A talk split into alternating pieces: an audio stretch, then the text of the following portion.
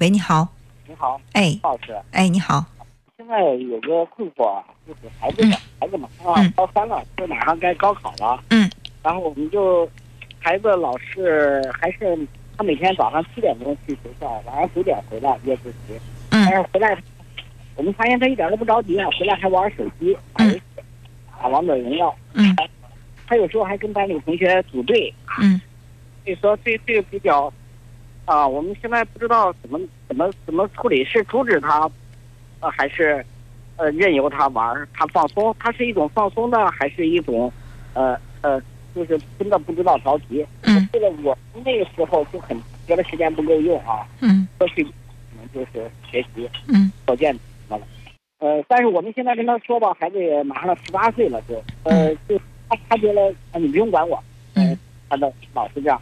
成绩一直是中上等的水平，嗯，想让他再提高一下，嗯，但是，就他好像他好像他比较可能是满足于那种，嗯，说中上等就行了，我也不求那个最好的，嗯，就是。他有这样跟你说过吗？他有没有？我们现在嗯。想，我我再说一句，不好意思，嗯，我们现在想一个想法，就是因为他手机，我们高二的时候原来给他配过，就已经给他收了，因为暑假他就一直玩，这根本就作业一点不写。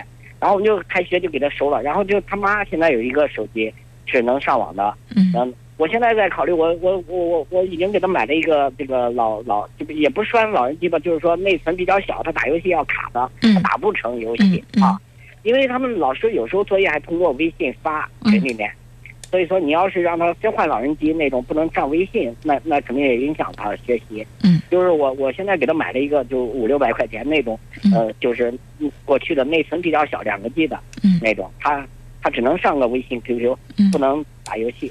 嗯，但是我又不知道，我换了，如果我换了，给他妈那个手机换了，他回来肯定啊，现在回来第一件事就是找手机，然后就是上打游戏，嗯，甚至都不吃饭，然后就是我我我就是想呢，是不是突然换了，他是不是也会闹情绪？嗯，然后他就说什么抑郁啊什么了，因为他原来弄过一出，我收他手机的时候，他啊，反正你也不让我打游戏了，那我也不跟你学习，就这样。我觉得我孩子小还是怎么回事？没有，没有。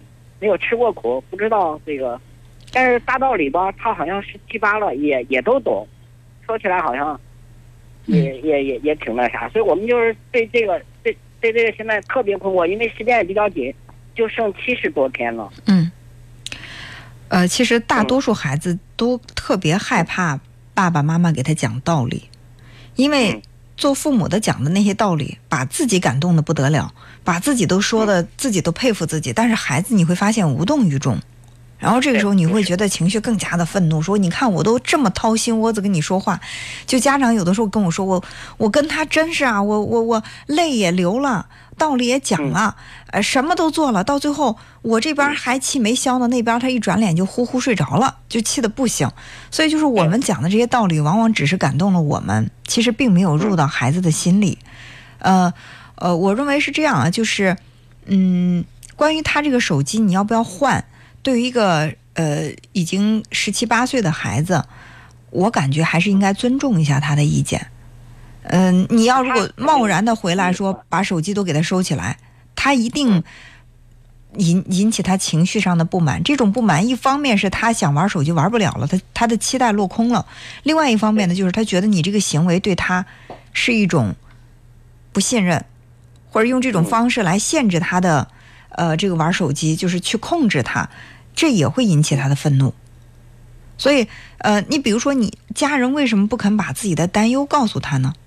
不要去指责说你都不知道紧，不知道慢。还有，你刚才说到一个问题，我想确认一下，是他跟你讲的，说我中上等就行了，我也不想再往上走了，还是你认为他是这样想的？我认为，你认为他是这样想，其实你并没有跟孩子确认。但我看他的表现就是这样。然后你看他的表，一点上进心啊，没有一点上进心的孩子还能中上等？他感觉我，也可能是我们恨铁不成钢吧，希望。对呀，这个话说的特别的绝对。你比如说，这个孩子他在班里面五十人，他考到二十名，他觉得其实这个二十名考的已经挺不容易的。你回来兜头就是一句，你没有一点上进心。那他就会想了，我这二十名都算是没有一点上进心，那五十名怎么办呢？我后面的那一大堆，那大部分的人怎么办？他就这样说过啊，我们这样说他的时候，他就这样说过啊，那比我还差的多了是了啊，你你你，那人家怎么弄？啊、所以就这种绝对化的表达，除了挫败孩子的自信心，让孩子在心里面觉得，呃，对你们有有逆反。我觉得起不到任何的作用。你看，张口就来，没有一点上进心。如果没有一点上进心的孩子，他考倒数第一了，或者干脆就不上了。对，对不对就是啊你只能说是哎我我，你只能说是我觉得以你目前的这种状态和水平，我觉得你还是有能力再往上冲一冲，对吧？嗯我也看到，其实你走到这一步已经很不容易了，就是没有付出努力，不可能达到今天这个成绩。但是嗯我以我对你的了解，我可能认识的也不全面。我觉得，如果我们再把这个时间运用的合理一点的话，有可能在这短短的几十天天当中，还能够让自己的成绩上一个小小的台阶。呃，你愿不愿？我们来共同朝这个目标努力。你这样去跟孩子讲话的话，我觉得除非是他在心里本身就对你有那种特别强烈的抵触心理，否则他一定会去考虑你的建议，对吧？因为你肯定到了他的努力，你也看到了他的付出，然后你只是说期待他在这个基础上能够再更上一层楼，那这个孩子可能会觉得，哎，爸妈对我的期待挺高，他们还是相信我的能力。就是你越去相信孩子，孩子越不愿意去辜负你的期期待。但家长是说：“哎呀，我可信孩子了，我相信孩子怎么怎么样。”但一转脸说的那个话呀，就是真的是很伤人的。但是，哎呀，你不知道高三的家长实际上很着急，我们都抑郁了，都快都。呃，焦虑不我特别特别的理解你，我特别特别理解你。跟没事儿一样啊，考试跟不是他的事儿一样，好像是我们的事儿一样。那那就是你太把他的事儿当回事儿，他就不当回事儿了。哦，这是很多家长普遍愿意，就是嗯，容易出现的一个这种教育误区，就我不是他不把自己的事儿当回事儿，而是你太把他的事儿当成自己的事儿。嗯嗯，他时间长了，我在节目当中最喜欢举的那个例子嗯，你比如说喊喊他起床，那你你早早的先把表定到五点钟，对吧？五点半喊他一声，五点四十再喊一声，五点五十再喊一声，他就等着你的第三遍呢。你的声音不爆炸，他是不会起来的。他觉得你的声音爆炸是他的第三遍响铃，然后你还气得不得了，说这孩子你看每次都得喊三遍，但在他的认知当中，他觉得不到第三遍，就等于还没到这个时间，还可以再睡一会儿。因为是什么？这是我当时我上学的时候我的感受。嗯就是我们家人喊我的时候，第一遍都会比较轻柔，我就知道哦，还可以再睡一会儿。第二遍的声音声音就会高一点了，我觉得还可以再赖会儿床，直到就是声音变形了，开始就是嗯嘶哑了，开始喊吼啊叫，说还不赶快起来，几点了？这个时候我觉得哦，这第三声来了。我可以起来了。每次家里人都会说说你怎么这样啊？就是每天都得喊你起床。但在我的这个潜意识当中，我把每天的三这三声喊当做了我自己的生物钟的那这个闹钟了。第三声不来，我就觉得还有时间睡。嗯嗯是。所以说我，们这的确时间比较紧了呀，就剩七十多天了。嗯，然后，所以我我也不能任由着看着他玩游戏啊。你那当然不能任由着他玩游戏，就是说，嗯、你你不换这个手机，但是你要跟他进行一个协商，不换手机可以，我们俩我们共同商量一个时间，就是说你周末回来你想换换脑子可以，那么你换脑子玩手机的时间是多长？上限是多少？如果说你说我玩一个小时或者两个小时，这一个两个小时我都不打扰你，我就让你彻底的放松。但是到时间这个手机就必须拿掉。如果我们任何一个人不遵守这个规则，那有可能我就会把这个手机换成老年机。嗯，不是说跟你作对，也不是说故意刁难你，呃，不相信你，而是。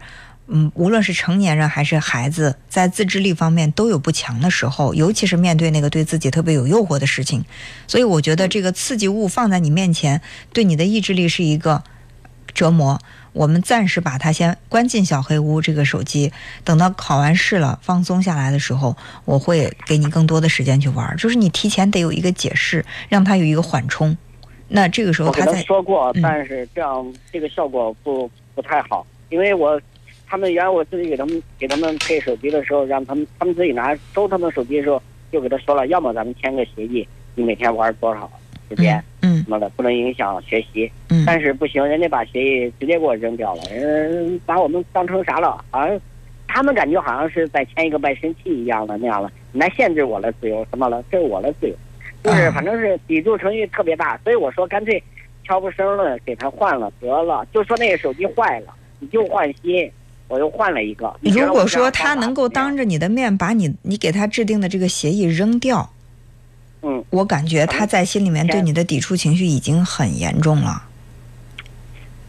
啊，就是不仅仅是手机这一件事儿，对吧？如果说彼此在之前除了手机之外，其他方面沟通良好，彼此尊重，相互理解，那我觉得手机这个事儿就不是事儿。就是因为在其他方面可能也缺少一些这种相互的尊重，他觉得你不尊重他，然后他也会用不尊重的方式来对待你，然后你们之间这么一来二去，其实关系已经很僵，呃，是一种僵持的状态。你把他这个手机拿掉，一定会让他回来不高兴，他会使性子。你使性子也可以啊，如果你要觉得。那现在这个关键时刻，我就要用这种方法。你要如果拿掉的话，你就轻易不要再交出来。嗯，最怕的是怕的啊就是说，哎，我我给他拿掉，我想用这种方式限制，结果孩子回来一哭二闹，然后就是啊。家长架不住了，又把这个手机拿出来，这既破坏了你们的关系，又破坏了你们的规则，同时呢，孩子又知道你是可以妥协的，你还没有限制住他玩手机，所以你可以你可以把这个手机拿掉，给他换一个老年机。但是呢，就是不管他回来是什么样的态度对待你，你自己都要保持情绪稳定，你不要跟他急，不要跟他闹，同时嗯。你要坚持住，不管他怎么闹，你都能够坚持原则，不要把他这个手机再拿出来，不要就是你自己的我嗯。我我个人考虑，他可能会闹两天，他不接受这个现实，嗯。但是他慢慢他还是他知道他是高三的学生，嗯。他慢慢他还要接受这个现实。可以，毕竟手机也是我们买的，对吧？嗯。他也没有那个能力嗯。来弄，所以我觉得在这个非常时期，只能采用这种非常手段。因为我们现在跟他说话呀，都不敢大声，说白了，就是都是哎呀，真是像像像像像皇帝一样供着。我哎呀，我觉得这最后剩着剩着几天了，也不知故跟他们来发火呀、什么的，嗯嗯大家搞得不愉快，还要保持心情，最起码要嗯畅通一点。嗯但是你到这个时候，如果你再不采取点这种极端的行为，嗯我觉得那耽误他。我我不觉得这是极端的行为，任何行为都不要极端。你可以把它撤掉，但是你的态度一定是温和的。他不管多么暴跳如雷，你都要去温和的去解释你的原因是什么，让他明确你不是在跟他作对，态度温和，脾气，嗯，你你情绪上不要急躁，但是呢，这个原则坚持就可以了，好不好？我现在一直买了，一直没有给它换掉。我就是在考虑这个，一是这个这个这个时机，二是这个合适不合适，这样。所以想问问。其实我觉得时机没有什么合适不合适，关键看你们的关系。如果关系过硬的话，什么时候换，大家都能够彼此理解。如果之前这个没有一个良好的沟通关系，你换掉，你不管用哪种方式换掉，你看你给他写协议，他还能给你扔掉呢，对不对？那你不管用哪种方式，这中间一定会有对抗和冲突，做好思想准备，好吧？嗯嗯，那是好啊，哎冲突我们就不嗯不不搭理他就行了嘛。对对闹闹一阵子啊就行了。对对但就，你说那很重要，再也不要出现啊嗯，嗯就行了。嗯嗯嗯，好行好，哎，好好好啊，好，再见，嗯。好，嗯好，再见。心理咨询是什么？是咨询师与你一起面对困境，与你共同寻找解决问题的途径。他是你的朋友，比朋友更理性，是你脆弱时的一点支撑，是迷失时的一盏心灯。文聪心理工作室为你解开婚恋、教育、职场、人际困扰，我们更专业，让您更幸福。个案预约咨询电话：零三七幺六五八八九九二六。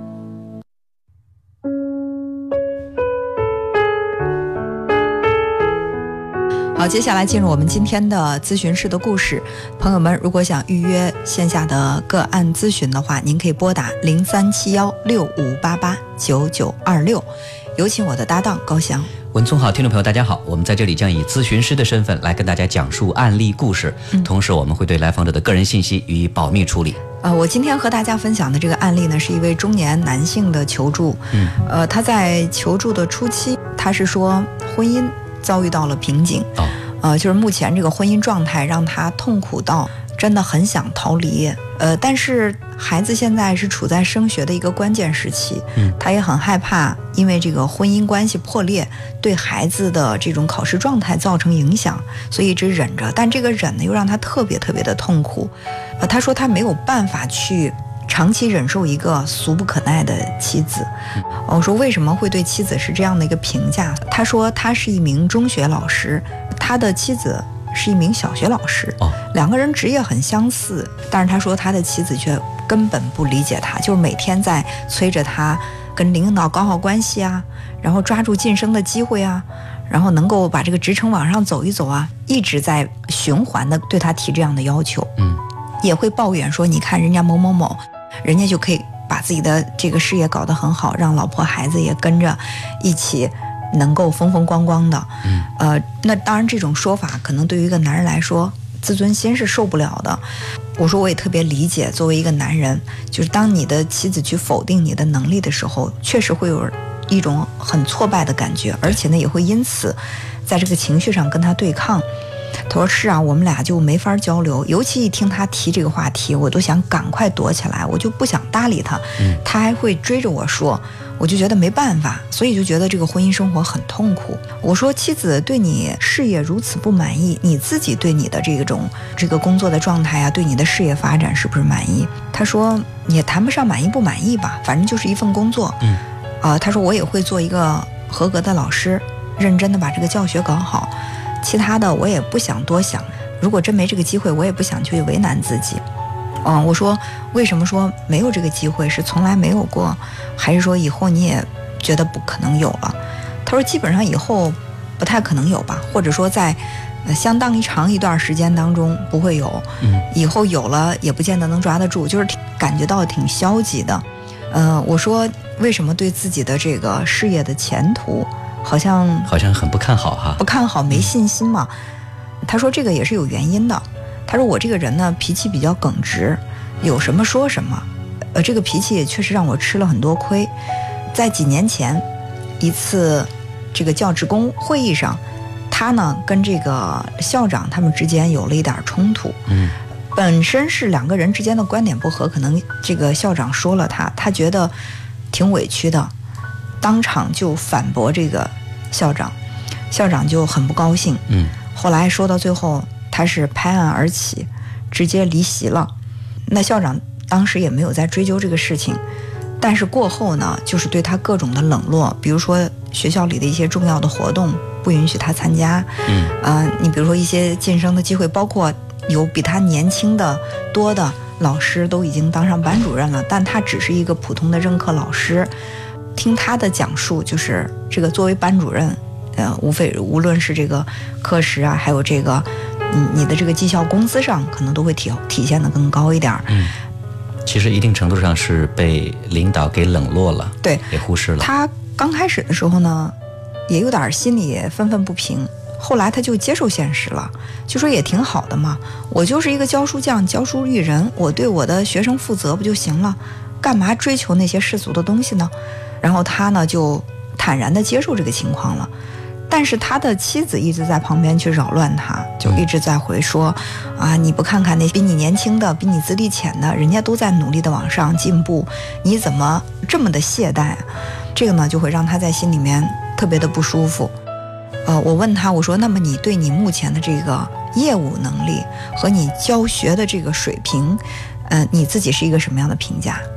他说，那也是中等以上。我说，其实也并不是特别突出，嗯中等以上，这是你的评价都对。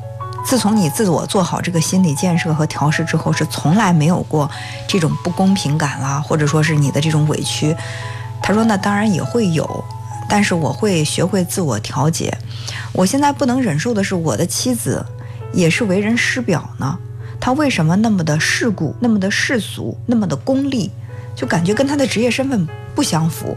我说我是这么看的啊，你的妻子在学校里，她的职业身份是教师，她在面对她的学生的时候，她当然要保持一个客观公正这样的一种态度，但是她回到你们这个家里，她的身份就变成了你的妻子。那么作为一个妻子，她想让自己的丈夫在事业上有所追求，也希望丈夫能够出类拔萃，从而给她和孩子带来一份比现在更好的生活。从妻子的角度来考虑。我认为他的这个要求也无可厚非，并不是荒唐到让人觉得不可理喻的地步。对，就是作为妻子，她希望丈夫能够变得优秀，嗯，她希望丈夫能够给这个家带来，比如说更多的这种经济收入，更多的保障。其实这本身是没有错的，嗯，呃，问题就在于说，作为丈夫来讲，说他对于妻子的这个期待是，你是一个老师，精神上你是要更这个圣洁一些的，不能够有那么多这个世俗的这这个东西。嗯其实这本身也不冲突。对，我说其实妻子对你提的这个要求也并不是很过分啊，就是你能够提升进步的机会，在工作上再积极一些。他说问题的关键并不在于说我在工作上积极不积极，而是说我跟我们这个领导，我们两个之间现在就没有什么交集，没有什么来往，他也对我不感冒，我也对他爱答不理，就这么僵在这儿了。那既然如此，我何必去再做这些无用功呢？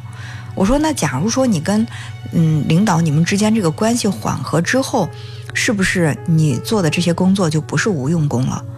他就反驳我，他说：“那老师，你的意思是让我为了一些世俗的东西来放弃我的原则吗？”我说，在你去跟我探讨我们要不要放弃原则这个问题的时候，我们先来谈一谈你的原则到底是什么，把这个明确一下，你的原则是什么？他说：“我的原则就是，如果这个问题我没错的话，我不会去为了获得一些功利的东西，我低头认错，做那些让自己都觉得自己很龌龊的事儿。”我说：“哦，听起来，如果你要向这个领导表示歉意的话，你觉得这个行为是很龌龊的。那么，我们再回到当时你跟领导之间有冲突的那个场景当中，你再去重塑一下，就回溯一下那天的那个情景。”你觉得在那天你所有的表现都是无懈可击的吗？呃因为我听到他说嘛，就是开会开到中间但是愤然拍案而起，愤然离席了嘛。我说嗯这个是不是有比这种方法更好的解决问题的方式啊？啊，他说。我现在不知道，再回到那个时候，我是不是还会坚持用这种方法？但但是当时我觉得我确实是很气愤。我说，那我能不能理解为当时你其实是被情绪控制了，就是你的行为是被你的情绪左右的，所以说你愤然离席的这个行为本身对你的这个校长也是一种不尊重。他说他那样的人不值得被尊重。我说我不认可这样的说法。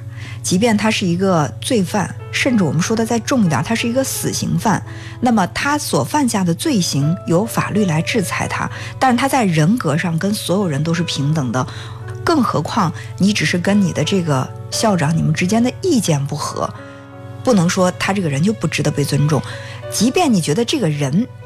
我不想尊重他，但是在开会的那个场合当中，他的这个身份你也是要尊重的。嗯，每个人都需要被尊重。我觉得在他心里面，他还是不愿意去所谓的低头认错。嗯，因为承认自己有错其实是很困难的。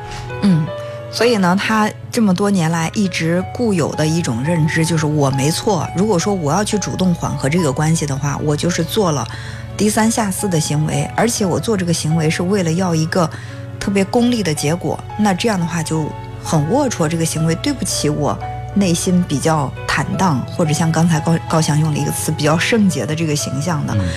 那么就是我们一分为二的看那天的那个争执，我们也很难去判断谁是谁非。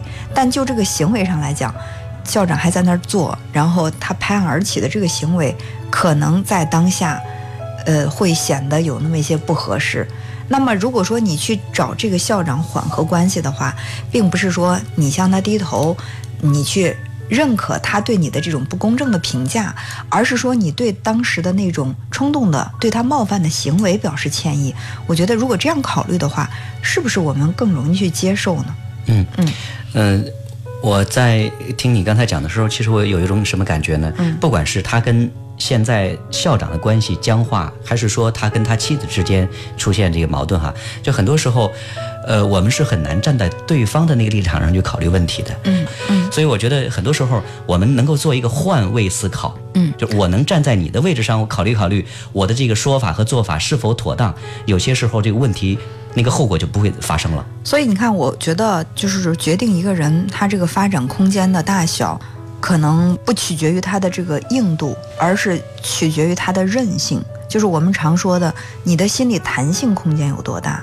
有弹性不代表丧失原则，因为弹性它这个张力也是在一定范围当中。我就是我在我的这个所谓的原则当中，我用更加柔软的方式去解决我所遇到的问题，或许大家都舒服，那我心里也舒服。我的爱人可能也会因为我的表现舒服，甚至我在跟领导之间的这个人际交往不那么僵化，也会让我们这个氛围更加的舒服。对，嗯，他在讲的时候，他提到说自己是性格耿直。嗯，我相信他在生活当中不只是对妻子、对校长关系容易会出现因为性格耿直而导致关系僵化紧张的这种情况，其他方面可能也会有，跟别人的关系里边可能也会有。嗯，所以。内观我自己，去觉察我自己的行为模式是不是有问题？嗯，关于刚才文聪提到这个原则，我觉得作为这个来访者来讲，他确实很有原则，而且这个原则好像真的是一条红线，我不能够去退让的。当然，我更愿意把我们这个原则，会想象成那种就像拳击台一样的，在拳击台四周会拉上几根缆绳，但是这个绳子它是是有弹性的，嗯，它不是一个绝对的一一根呃硬线。它是可以左右能够适当摇摆，但是呢，它就立在那儿，是有原则，但这个原则它是有可操作的这种弹性空间。对，所以刚才就说嘛，我们这个心理的弹性张力。有足够大，也就是说我们的胸怀足够大。那在面对这些问题的时候，我们处理问题的方式可能就会更加多元化。就是我不会用同样的一个方法去不断的去解决同一个问题，哪怕这个问题解决的很糟糕，我继续用，就是因为我认为这个方法是对的。那我感觉这样的一种认知，可能真的会让自己在这个工作啊、生活当中经常。被这个情绪所憋着，因为他为什么要做这个咨询呢？是因为目前这个状态。他也不舒服。嗯，如果说他在工作当中，他非常的怡然自得，在做这个工作的时候感到非常充实快乐，别人的这个晋升也好，或者后来者居上也好，对他没有任何的干扰的话，那妻子说两句，他可能也会淡然处之。为什么妻子对他的这个评价让他这么的恼火？就是因为这些话可能恰恰的戳中了他的痛处，而这个痛处又是他不愿意去面对的。是的。说到不愿意面对，其实关于他跟校长关系的僵化之后呢，两个人好像是你走你的路，我走我的路，嗯，呃，两个人就像平行线一样。其实这就是他处理问题的一种方式，就是我回避，我不去面对你这个校长。嗯，对于他妻子来讲呢，他可能他没有办法去回避，因为回到家以后可能都要去面对妻子，回避不了，他又不想去做一些改变，所以我觉得他好像就被困在那个原地。嗯，所以说他会显得很痛苦。我相信他想要去通过心理咨询的这种方式，也是想要去寻找某一种突破的。嗯，或许他只是想通过咨询，就是一个更理性、更客观的第三方，来去判断一下他的这个行为和妻子对他的要求，到底是谁更过分一点哈？呃，我说其实这个也没有什么谁对谁错，嗯，谁是谁非，就是我们要。尊重自己的内心，同时也要关照到对方的感受。因为，你结了婚之后，跟你的妻子、跟你的孩子，你们其实是一个整体，是一个共同体。就是我不能坚持我的这种感受和意见，我不管你，那么婚姻关系肯定会出现一些这种碰撞，甚至磕磕绊绊，到最后走不下去。到最后呢，他的想法是，他说：“你可能也说动了我。”呃，但是这个对我来说太难了。就是一开始去缓和这个关系，我觉得也许没那么难。现在过去这么长时间了，我觉得我再去向他靠近，非常的突兀。就是我，我现在我不确定我能不能有这样的行为，因为这对我来说非常非常的为难。这件事情，对我说没关系啊。嗯，我当然也不期待。我们今天这个咨询结束之后，你就立刻从认知到行为上都发生了翻天覆地的改变，然后你就能够很快的去用柔软的方式去解决你现在的这个问题，而是说我们今天的这个对话能够在你的这个认知上，在心理上产生一些扰动。就比如说当年那个事情，我并不是百分之百的对，也许校长。他的那个行为也不是百分之百的错，回到家里，妻子对我的要求也不是说百分之百的无理，而我对他的这种拒绝，也不代表就是百分之百的正确。那如果说有这样的一些撼动，就是撼动他固有的那种思维。我认为这个咨询对他来说是有价值的。对。这个松动其实就像是我们谈到的那个破冰哈，我们的那种思维固化太久之后，我们想要去做一些改变，其实这就是一个很好的改变的开始。从思维上能够引起改变，然后在行为上能够有一些改变，其实它是一个相互促进的。比如说，他经过一段时间之后，他一定在回望过去的时候，会对他自己当年的那个行为可能会看得更为清楚一些，能够发现自己的问题，促使自己能够做出更多改变。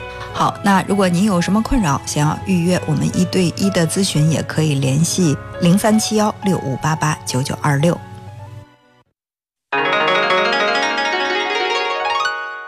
一分钟心理学，换个角度看世界。尽管客观环境的影响很大，但是我们对它的主观解释也很重要。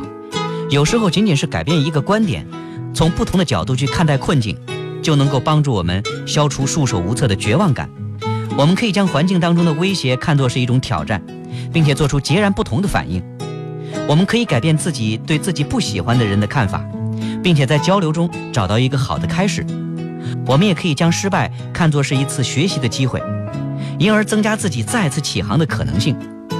有时候，我们甚至可以在痛苦中找到隐而未现的人生意义，继而把它翻转成我们成长的一种经历。所以，当你束手无策时，不妨尝试一下改变自己的角度，换个角度看待问题。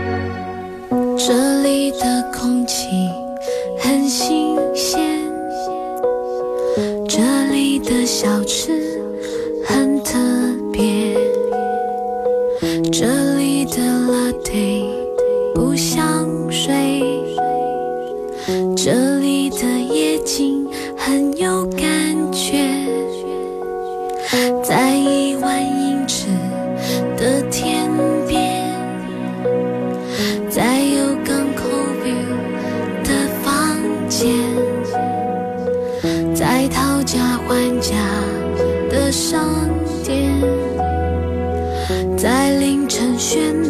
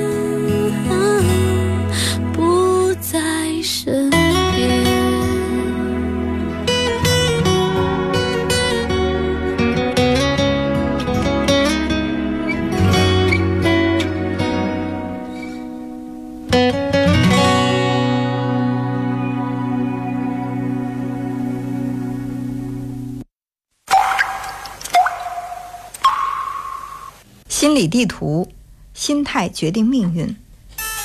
心理学家和动物学家联合起来做了一个有趣的对比实验，叫做态度效应。他们选了两只性格完全不一样的黑猩猩，一只性情温顺，另一只则性格暴烈。实验人员将两只猩猩分别放在两个布局完全相同的房间里，每个房间的墙壁四周都镶满了镜子。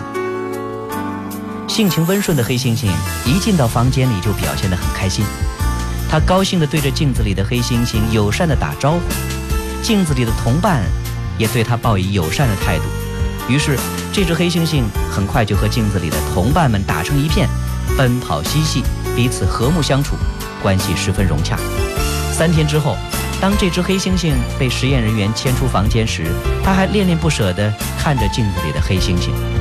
另一只性格暴烈的黑猩猩，从进入房间的那一刻起，就被镜子里那个同类那副凶恶的态度给激怒了。于是，这只黑猩猩就与这些新的同伴不停地进行着追逐和厮斗。三天之后，这只黑猩猩是被实验人员拖出房间的，因为这只性格暴烈的黑猩猩早已经在气急败坏的打斗中，心力交瘁地死了。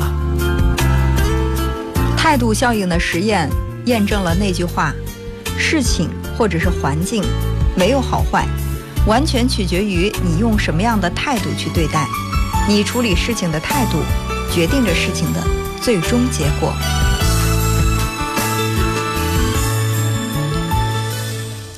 欢迎大家继续收听文聪时间，我是您的朋友文聪。我们来继续接听朋友们的热线零三七幺六五八八九九八八，也欢迎大家继续拨打参与。喂，你好。喂，文聪老师你好。你好。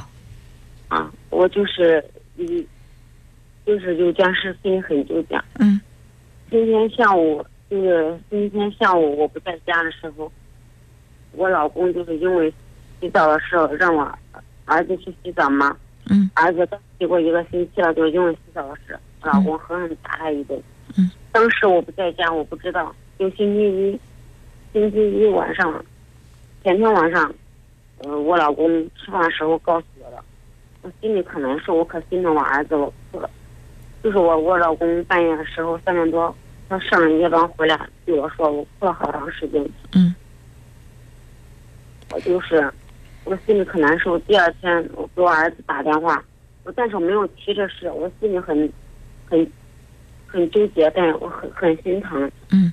我就是想请想请教一下，我该不该？对我儿子提这事，到我现在我还还没有对我儿子说这事。孩子现在多大了？十二，快十二岁了。快十二岁了，呃，你老公这是第一次打他吗？对，第一次。以前从来没有过。啊，没有。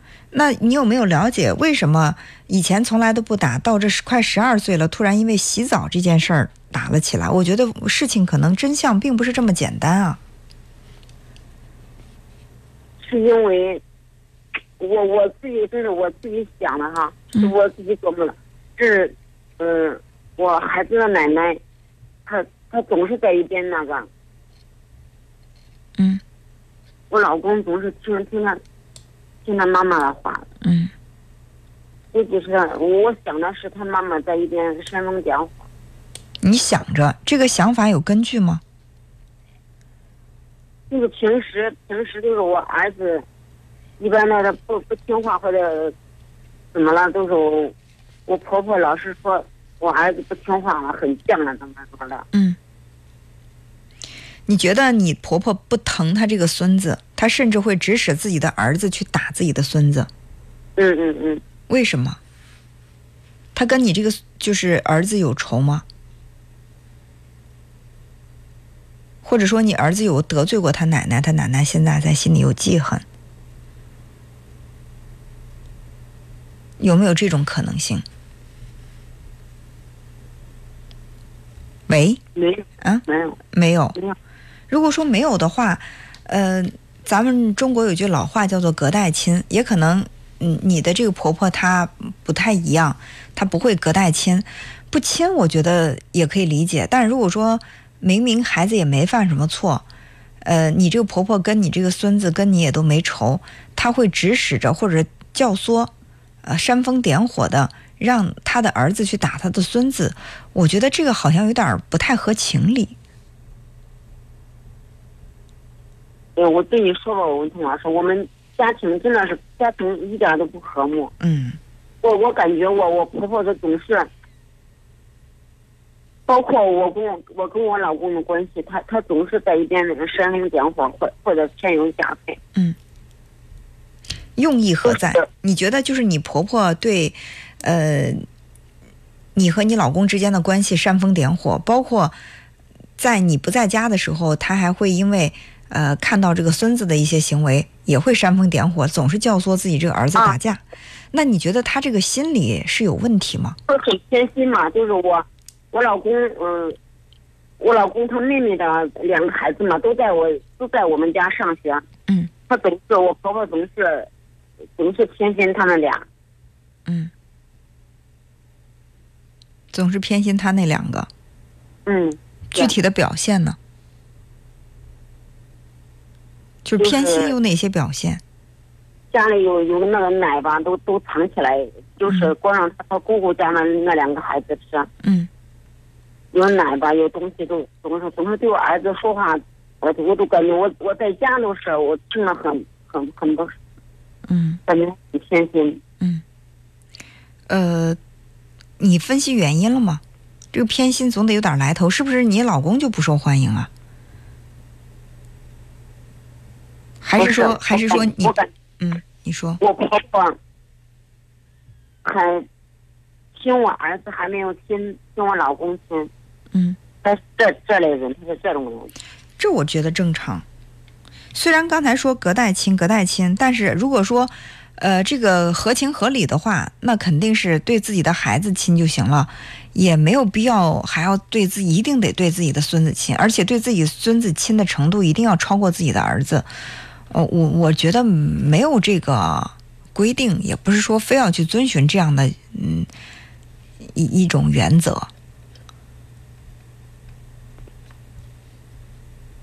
就是总之一句话，你觉得你婆婆对你有敌意，对你儿子不够亲、不够疼，这是主要目主主要的矛盾。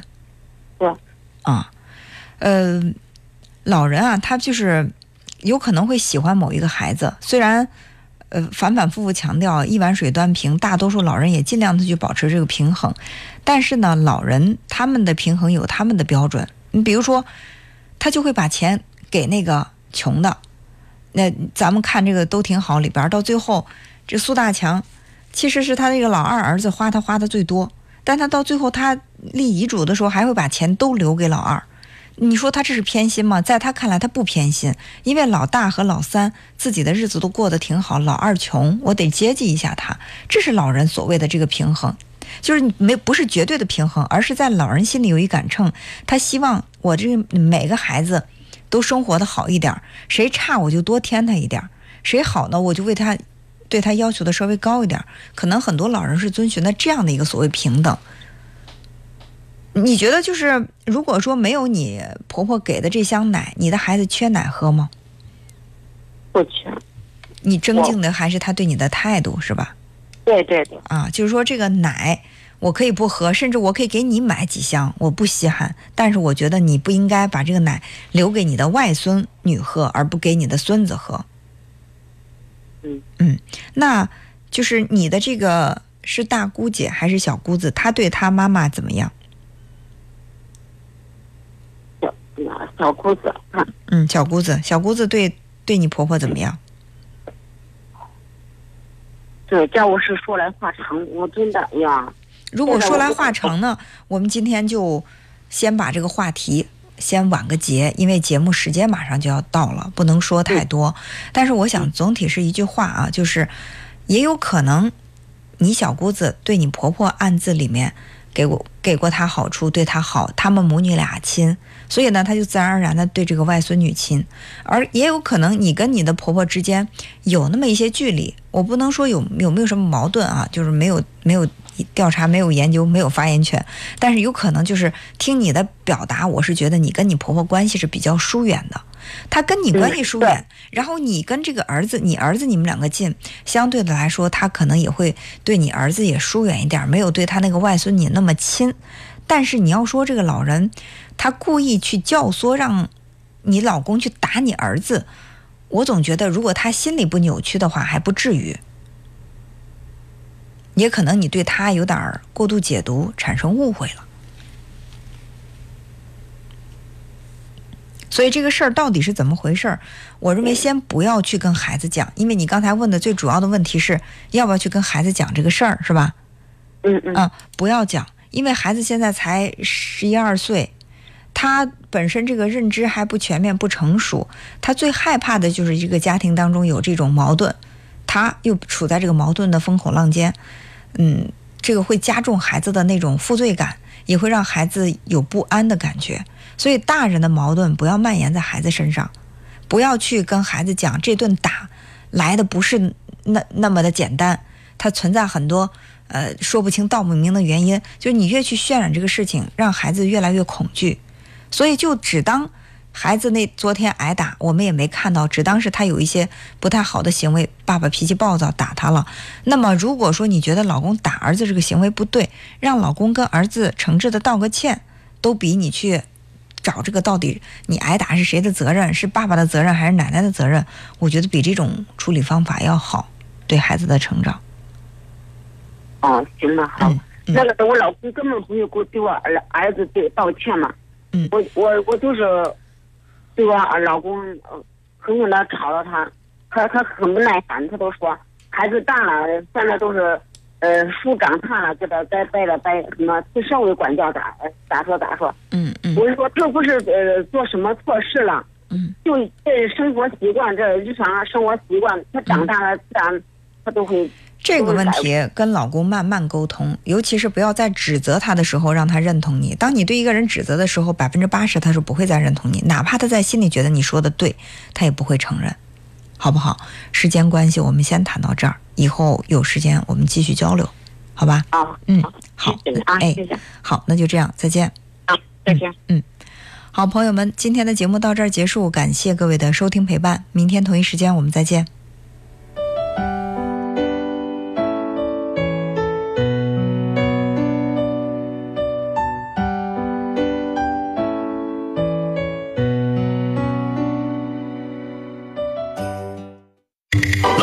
喝白金酒，哟，升级了！